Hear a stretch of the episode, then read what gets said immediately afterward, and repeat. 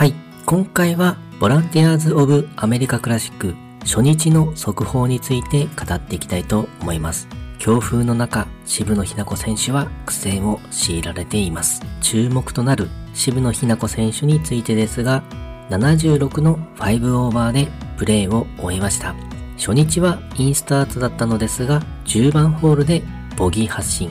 その後、強風というコンディションの中でパーオンできない場面やアプローチを寄せきれずという場面が続き、13番ホール、14番ホール、15番ホールと3連続ボギーが出てしまいます。後半6番ホールパー5では3打目がピンに絡んでようやく初バーディー。8番ホールでは2打目をピンそばにつけてのバーディーとなりますが、その他のホールでボギーなども出てしまい、2バーディー、7ボギーという厳しい内容となってしまいました。プレイ後、渋野日向子選手本人も今日も悔しい内容、全然何もできなかったと落胆した様子でコメントをしていました。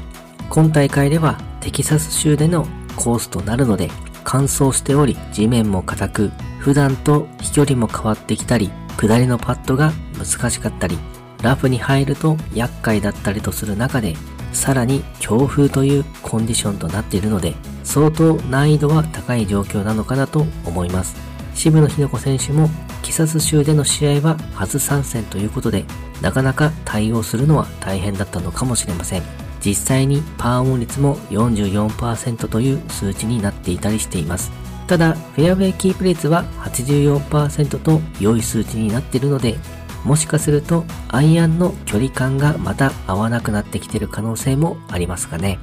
上位の選手もスコアはそれほど伸ばせていない状況となっていますが、ただ、もう少し耐えるゴルフでボギーを抑えていきたかった感じでしょうかね。2日目は巻き返していってほしいです。